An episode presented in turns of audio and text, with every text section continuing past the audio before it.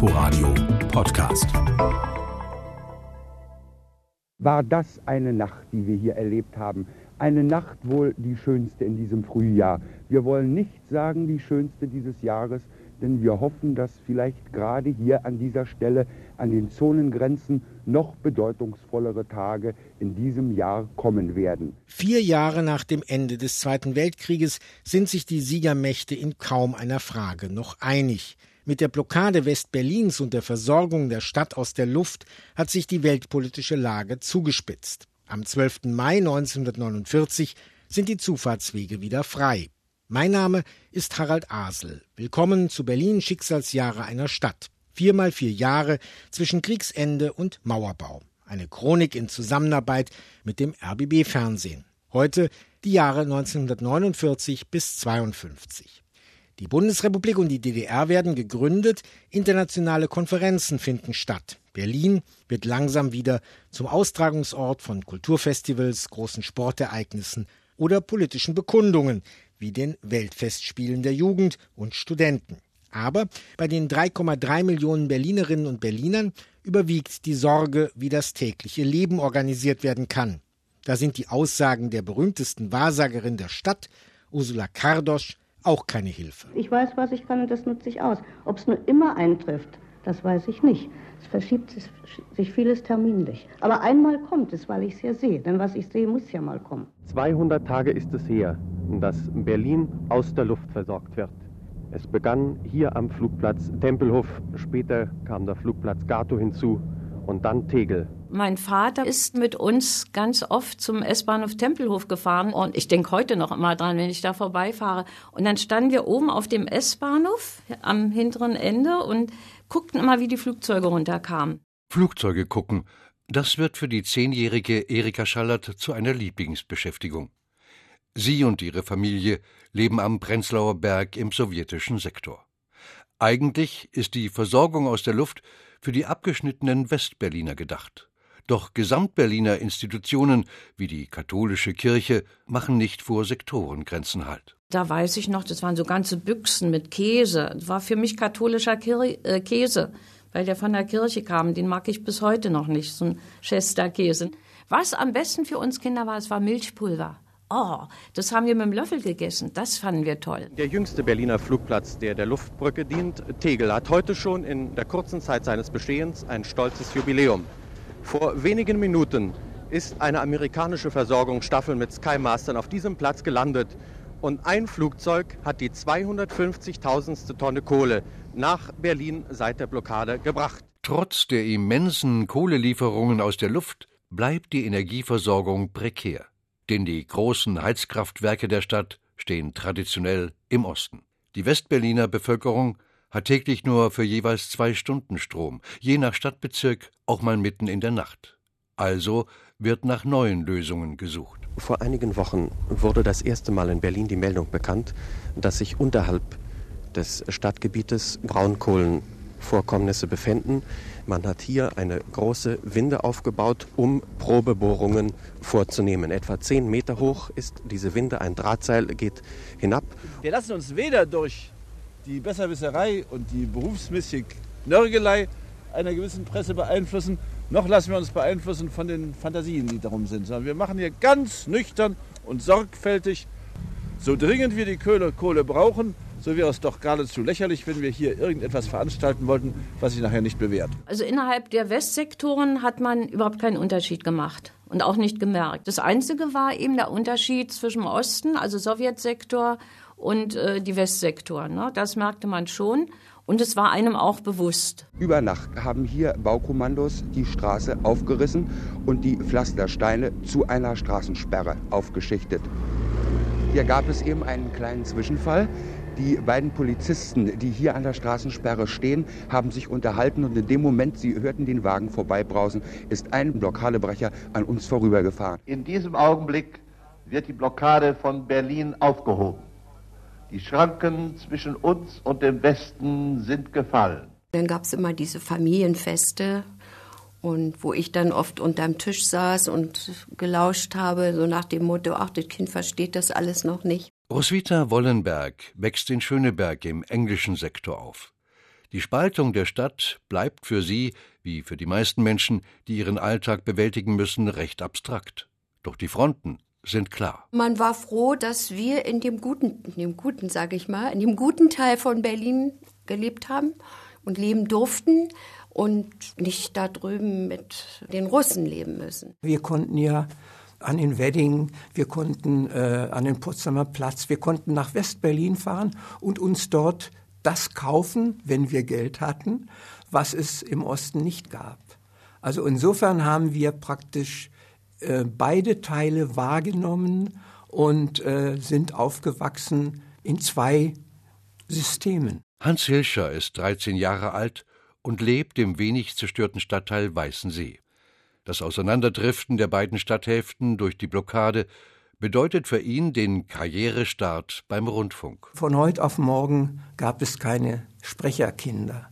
Und da schickte der Berliner Rundfunk Redakteurinnen und Redakteure los in die Schulen in Ostberlin und erkundigte sich nach äh, Schülerinnen und Schülern, die gut Gedichte aufsagen konnten, die in Laienspielgruppen gut waren.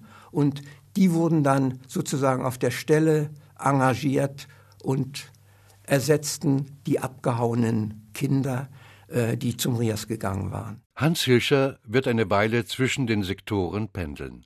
Den der zu Ostberlin gehörende Berliner Rundfunk sendet bis 1952 aus dem Westberliner Haus des Rundfunks im britischen Sektor. Der Kalte Krieg findet auch im Äther statt und verlangt von den Reportern einiges ab. Hier steigt zum Ende der Blockade am 12. Mai 1949 ein Wagemutiger auf das Schöneberger Rathaus, dem provisorischen Sitz von Senat und Abgeordnetenhaus. Hallo, ich bin noch höher hinaus und unter Brüdern beinahe 50 Meter über der Erde. Und wenn ich runtergucke, das ist das Wesentliche jetzt in Westberlin. Es ist Licht in allen Fenstern. Überall, selbst noch in den Ruinen, in den Teilen, die erleuchtet sind, sieht man Licht. Und es kommt einem vor, als ob die Berliner heute vergessen hätten, dass das Licht noch kontingentiert ist. Sie hören jetzt die Übertragung der Kundgebung auf dem August-Bebel-Platz, die heute anlässlich der Aufhebung der Verkehrseinschränkungen stattfindet. Die erste Schlacht des Kalten Krieges, wie Blockade und Luftbrücke später genannt werden, sie geht für den Osten verloren. Aber sie wird auch dort propagandistisch genutzt. Durch die Währungsreform säßen die Spalter Berlins schließlich eindeutig im Westen. Die SED ruft zu Massendemonstrationen auf. Und dem Reporter unterläuft ein unfreiwilliges Bonmot. Auf den Schildern der herbei demonstrierten Belegschaften sehen wir die Inschriften DWK, Hauptverwaltung Gesundheitswesen, Magistrat Groß-Berlin, Studenten fordern die Einheit Deutschlands. Meine beiden jüngeren Schwestern, die waren wirklich begeistert. Die waren ganz überzeugte junge Pioniere. Ich und einige meiner Freunde aus meiner, meiner Generation, wir waren etwas skeptischer.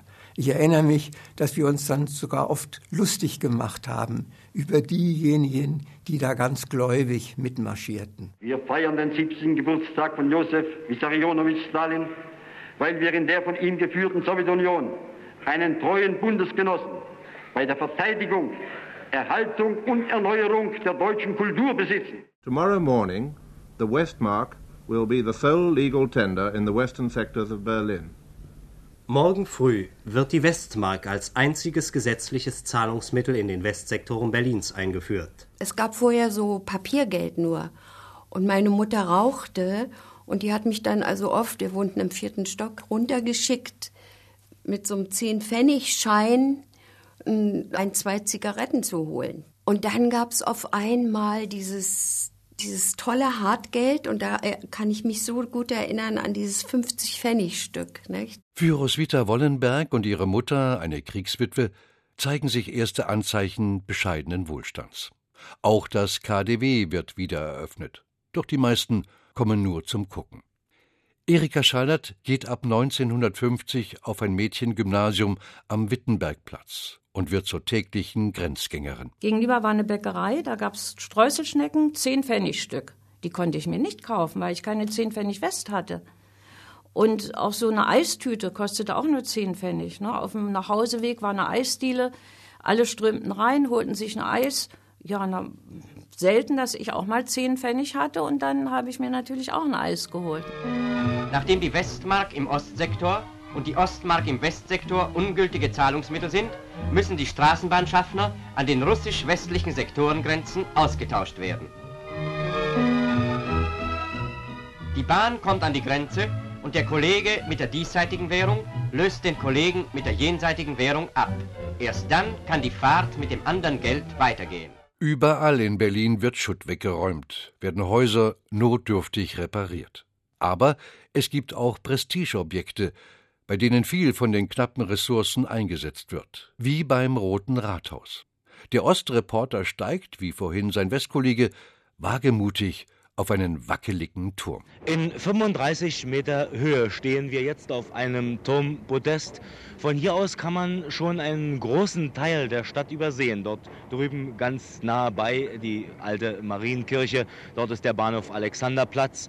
Dort drüben der Dom, die Linden, dahinter das Brandenburger Tor und ganz in der Ferne kann man auch den Funkturm erkennen, obwohl es heute etwas diesig ist. 49, 50 war die Stadt immer noch sehr stark zertrümmert. Also ich habe mir um diese Zeit immer die Frage gestellt, wirst du noch einmal erleben, dass das ein bisschen normal wird hier? Hilmar Körner ist 13 und streift mit wachem Blick und einer Kamera durch die Stadt. Also äh, die Fenster alle verpappt auch in den Zügen, in dem öffentlichen Verkehr, ob das nun S-Bahn war oder U-Bahn.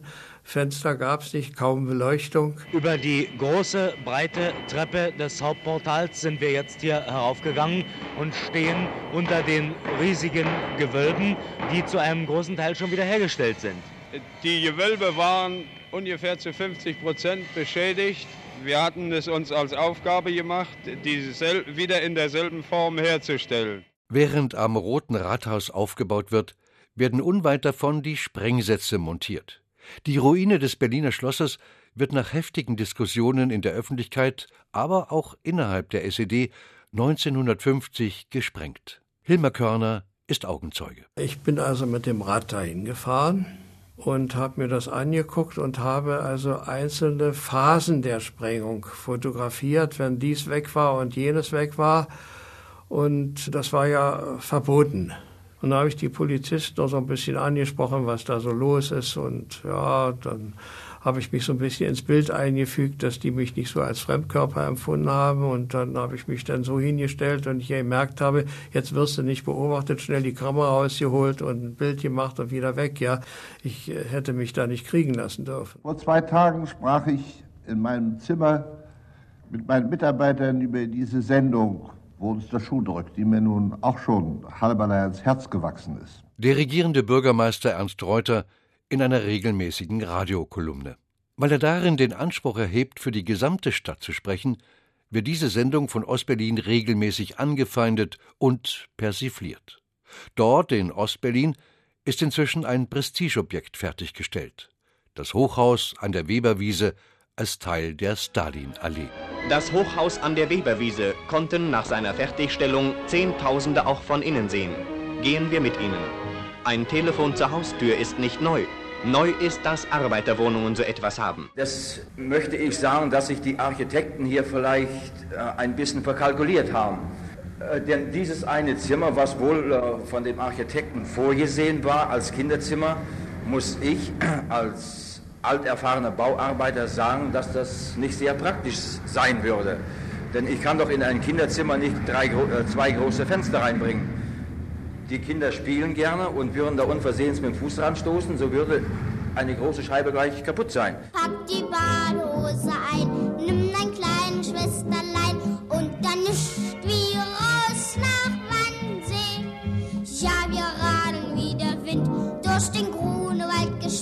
Später wird sie eine bedeutende Schauspielerin. Im Juni 1951 trällert sie noch unbeschwert. Cornelia Frohbös. Bald tritt eine neutrale Version hinzu. Strandbad statt Wannsee. Übrigens keine ostdeutsche Variante, wie oft zu lesen ist.